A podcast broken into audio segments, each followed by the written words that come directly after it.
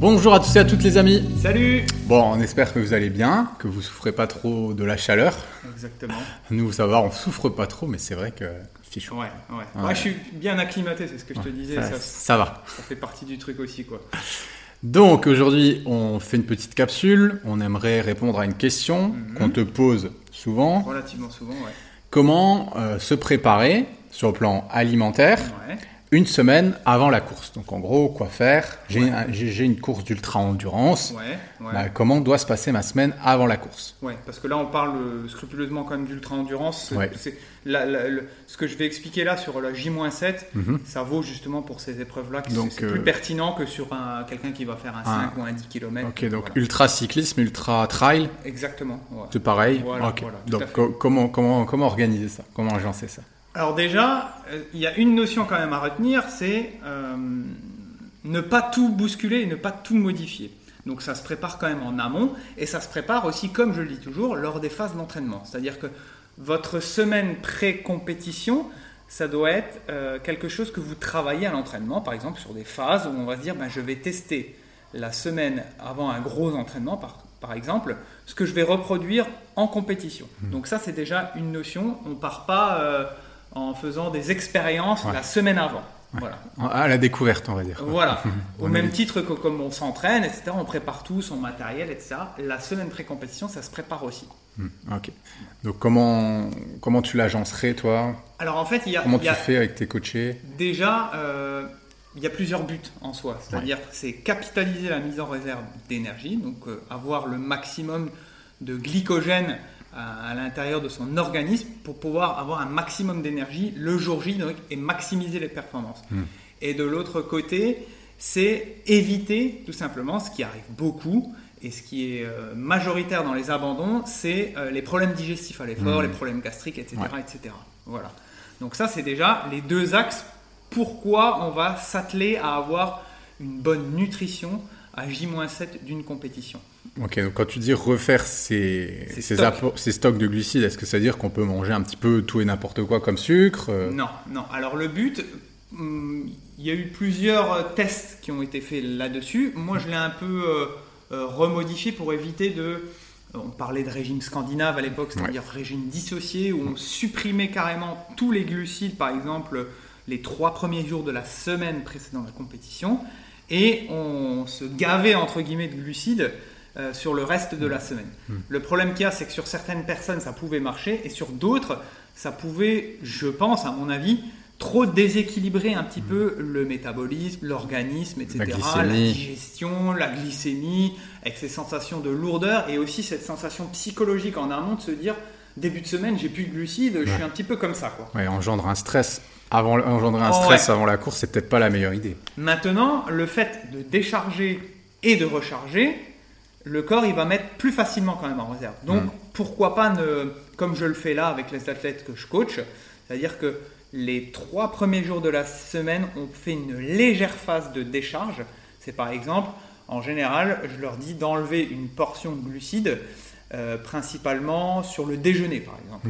Voilà. Donc. Ouais. Petit déjeuner normal, le déjeuner pas de féculents. Ça se ressent pas trop, on va Voilà, dire. voilà. Sur le déjeuner ou le dîner, on va dire. euh, mais je préfère le mettre sur le déjeuner parce qu'en général, ils vont s'entraîner euh, soit en fin de journée, etc.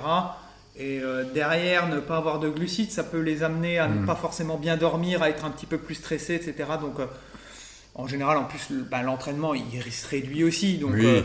voilà, on n'a pas forcément besoin d'une quantité astronomique de glucides. Ouais.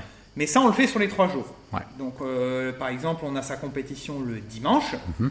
Donc, lundi, mardi et mercredi, on enlève tout simplement une portion de féculents, par exemple. On ne pas de féculents à midi, tout simplement. Voilà. Ok. Ensuite, il va y avoir cette phase de recharge. Ouais.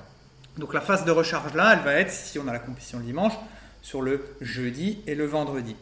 Et là, à contrario, on revient à sa balance normale, sauf qu'on rajoute une, un tiers. Voilà, une Ouais. portion supplémentaire. Alors, ce que je préfère faire, c'est pour des questions de, de plus de régulation d'énergie, de plutôt euh, faire cette augmentation sur deux repas en fait. Hmm. Donc, la portion supplémentaire, on va l'implémenter, bah, par exemple, euh, plutôt sur le déjeuner et le Et dîner. le dîner, ouais. Voilà, Mm. voilà. Donc les deux principaux repas au final. Voilà, tout Ouais. à fait. Le, petit déjeuner, on le touche pas trop par rapport à ça. Oui, après j'imagine que ça doit dépendre aussi des gens. C'est là on Tout à donne fait. les grandes lignes. Hein, on est... Donne les grandes lignes. Euh, et ce que, ce que tu disais avant par rapport euh, au stress que ça peut causer, j'ai des athlètes, je peux pas leur faire faire ça. Hmm. Parce que justement, ils se disent, ouais, je vais être déséquilibré. Euh, et c'est pas forcément des fois par la phase de décharge, mais c'est des fois aussi par la phase de recharge. Ils se disent, est-ce que je vais prendre du poids? Est-ce que ça va perturber ma glycémie? Ouais. J'ai l'impression de trop manger. Puis des fois il y a une réalité physiologique derrière. Exactement. Voilà, c'est c'est vrai. C'est vrai que pour des athlètes qui peuvent, on est tous différents en fonction du, du niveau de, dans lequel ils sont, au niveau hormonal, euh, ça peut vraiment déséquilibrer les choses, fait. faire baisser leur performance si, si c'est des gens qui sont un peu borderline. Donc ils ont plus envie d'être dans cette notion. Alors ça peut être tout à fait euh, Louable. euh, louable parce que on est dans cette notion plus de niveler Mm. les apports tout au long de la semaine, sachant que l'entraînement se réduit. Donc c'est C'est pas, pas faux, forcément. c'est pas faux. Voilà. Ouais. Et c'est pas forcément une obligation en soi. Mm. Et petite notion que j'aime bien faire faire, c'est-à-dire que on a parlé de la phase de, de décharge, Mhm. et j'aime bien faire un tout petit entraînement à jeun avant d'en- d'enclencher en fait la phase de recharge. Hmm, ouais, pour bien vider le Voilà, glycogène. on vide le, vrai, le, le vieux stock de glycogène et on met en, en- après on met en réserve en rechargeant un petit peu plus, en prenant un petit déjeuner un petit peu plus riche en glucides, etc. Mhm. Et donc derrière, ça se passe un petit peu mieux pour la recharge encore euh, par rapport à ça. Mhm, Ok. Euh, Est-ce qu'il y a d'autres choses que tu veux nous Bah, préciser à J-1, donc Ouais, ça, ensuite. on a parlé de la phase euh, donc de décharge, la Ouais, phase de recharge. recharge. Et ce qu'on se, on se trompe souvent avec ça, c'est-à-dire que à J-1, les réserves elles sont faites en fait. Ouais. Donc elles seront bien en amont. C'est pas le, le J-1 où on va faire la Oh, oh, différence. oui. Au contraire, Mm. là on revient à une maintenance et on essaye d'avoir une alimentation tout à fait euh, habituelle, on va dire, avec des rations habituelles qui sont adaptées à nous, à notre propre euh, fonctionnement. Et donc on va pas surcharger l'organisme sur J-1. Au contraire, ça pourrait euh, provoquer des désagréments au niveau digestif, euh, etc. etc. quoi. Même au niveau des fibres, on parle, là, tu parles des glucides, Voilà. des choses comme Bah, ça. ça, mais- c'est tout au long de la semaine, ce Ouais. que tu dis. C'est-à-dire que euh, chez certaines personnes, tu vois, moi je suis capable de manger beaucoup de crudités, tu le sais très bien, voilà, ça me pose aucun problème. Mhm. Jusque même, euh, on va dire encore deux jours avant, ça ne me gêne pas. Chez certaines personnes qui sont beaucoup plus sensibles par rapport à ça, on va essayer de limiter justement trop de fibres, Mhm. donc en limitant par exemple les céréales complètes, les légumes les crus, légumineuses, les fruits. les légumes crus, les fruits crus, Hmm. et on va plutôt passer sur ces, en tout cas sur ces trois derniers jours-là, Ouais, plutôt par exemple sur des compotes, des purées, ouais. euh, Des si on- céréales blanches ou semi-complètes. Voilà, mais pour continuer quand même à consommer des légumes qui sont indispensables pour tout ce qui est équilibre acido-basique, apport de vitamines et de minéraux, on va essayer quand même de les prendre, mais sous forme un peu plus euh, euh, Transformée, assimilable et ou- un peu plus transformée, chose qu'on ne ferait pas habituellement. Peut-être plus cuits aussi. Exactement, tout Ouais. à fait. D'accord. Après, bah, bien évidemment, il faut éviter bah, tout ce qui est euh, alcool, euh, voilà, Ouais. ça j'en passe. Ouais. L'excès aussi, pour ceux qui en consomment un petit peu et beaucoup, c'est l'excès de gluten aussi. Ouais. Euh, Le réduire à l'approche de la compétition pour éviter peut-être les inflammations. Chez Mm. certaines personnes, elles sont très sensibles. Oui. L'excès de produits laitiers aussi. De viande. Voilà, de produits viande animaux, rouge. etc. Mm. Donc, moi, à l'approche de, enfin, du, de- par exemple, le, le- le repas veille de course, je conseillerais plutôt quelque chose orienté euh, végétarien. Mhm. Donc, le dîner, par exemple, parce que les départs des compétitions se font généralement Le matin exemple, très tôt. ouais. le matin très tôt. Donc, si on a sa compétition, par exemple, le dimanche matin à 6 h du matin, euh, le départ, ou euh, même avant, je conseillerais plutôt un dîner orienté végétarien pour faciliter un petit peu la digestion, mais aussi le sommeil, etc. Ouais. Donc, voilà. Globalement, de tout ce que tu nous dis là, euh, la semaine euh, avant la compétition, ça reste une semaine qui doit être techniquement, et de ce que je comprends, relativement saine.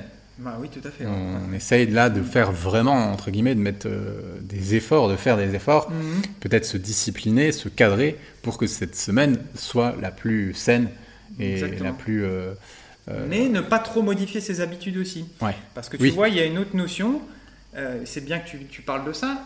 J'ai certaines personnes qui me contactent, par exemple, deux semaines avant leur compétition, en me disant qu'est-ce que je dois pas faire Hmm. euh, la semaine avant, qu'est-ce que je dois faire, etc. Mais si on n'a déjà pas, on en revient C'est déjà trop tard, tu veux dire. c'est déjà trop tard. C'est-à-dire que si on n'a pas déjà l'équilibre quand même alimentaire euh, tout au long de l'année, Mhm. on va pas, euh, sur cette dernière semaine-là, faire tous les efforts possibles et imaginables. Toi, toi, à ton niveau de coach, tu vas pas faire des miracles. Non. Je veux dire, techniquement, tu as un client euh, potentiel euh, qui te contacte. Salut Guillaume, j'ai vu euh, ton contenu sur Instagram par exemple. Ma, ma, course, elle est dans deux semaines. Mm. Euh, qu'est-ce que je peux faire? Qu'est-ce que toi tu lui réponds? Est-ce que tu lui dis, ok, ben, on va essayer de, de faire le mieux? Ou est-ce que tu lui dis, écoute, fais ta course et dans 3-4 mois, on, enfin, on se on, va préparer pour les 3-4 prochains mois une prochaine épreuve ensemble parce que faire deux semaines, ça sert à rien. Ça sert à rien. Ouais, honnêtement, c'est ce que tu répondrais. Bah, je, réponds, je réponds ça parce que ça sert à rien. Alors, quand on a peut-être voilà, un mois avant, on peut éventuellement implémenter certaines euh, choses mmh. déjà. Mais deux semaines avant, quelqu'un qui me contacte, euh, voilà, je peux pas lui... on peut pas faire de miracle. Et justement, ça risque plus de le perturber qu'autre mmh. chose. Ouais. Donc c'est pas productif de. Ce serait pas productif. Ce serait pas productif. On va dire, c'est pour ça que euh, mis en place un coaching qui est, sur, qui est étalé sur trois mois en, nutrition pour justement bah, implémenter la nutrition du quotidien, la nutrition sportive, toutes ces notions de nutrition pendant l'effort, de hmm. récupération, etc., qu'on a déjà balayé dans, les, différentes vidéos, différentes vidéos mais aussi cette semaine-là, pré-compétition, qu'on va tester à l'entraînement, comme je le disais. Donc, pour moi, il faut un minimum euh, de trois mois pour avoir des résultats probants et pour implémenter quelque chose de sérieux dans sa pratique. Ok, bon, ça, ça peut être utile même pour les auditeurs. Mm. Voilà, s'il y en a qui nous rejoignent un petit peu en cours et qui ont des compétitions, en plus là c'est un petit peu la période. Ouais, ouais. Dans, dans, dans une, deux, peut-être trois semaines.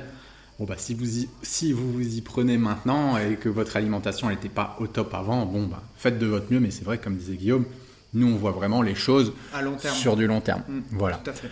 Je pense qu'on a fait le tour. Tu as autre chose à, rajouter Globalement, euh, globalement euh, on est, on est, on est bien. pas mal. On a expliqué un petit peu du côté généraliste de tout ce qu'il faudrait en, gros faire. Bien sûr, ça reste du généraliste. Il faut toujours l'individualiser, tant au niveau des proportions, etc., euh, mm. sa manière de fonctionner. Donc, on vous renvoie vers les autres vidéos qu'on a fait où vous trouverez tout un tas de contenu sur le petit déjeuner d'avant-course, l'alimentation pendant, l'alimentation avant, il y a de quoi faire. Donc ça, c'est encore une notion qui se raccroche dans ah. le cercle assez large de toute la nutrition sportive et nutrition du quotidien. Carrément. Et puis si vous avez besoin de plus de renseignements, vous pouvez vous rendre sur le site internet, sur notre site internet qui est en descriptif du podcast ou de la vidéo. Ça va dépendre où vous le regardez. Et là, vous trouverez encore plus d'informations, même sur le site. Il y a aussi pas mal d'articles euh, sur le blog qui peuvent euh, vous aider encore plus en profondeur. Oui, voilà, voilà. Et puis ce que tu dis, c'est vrai, c'est-à-dire que euh, en fait, en gros, euh, tout est réuni sur le site internet en termes d'informations. Mhm. Maintenant, il suffit de les prendre. Ça reste des informations généralistes, mais on peut quand même euh, déjà se créer une bonne base rien qu'avec les articles. Carrément. Bon, bah, en tout cas, nous, on vous dit à très bientôt pour une prochaine capsule. Portez-vous bien, puis bonne course si vous préparez une course dans les prochains jours. Ciao, ciao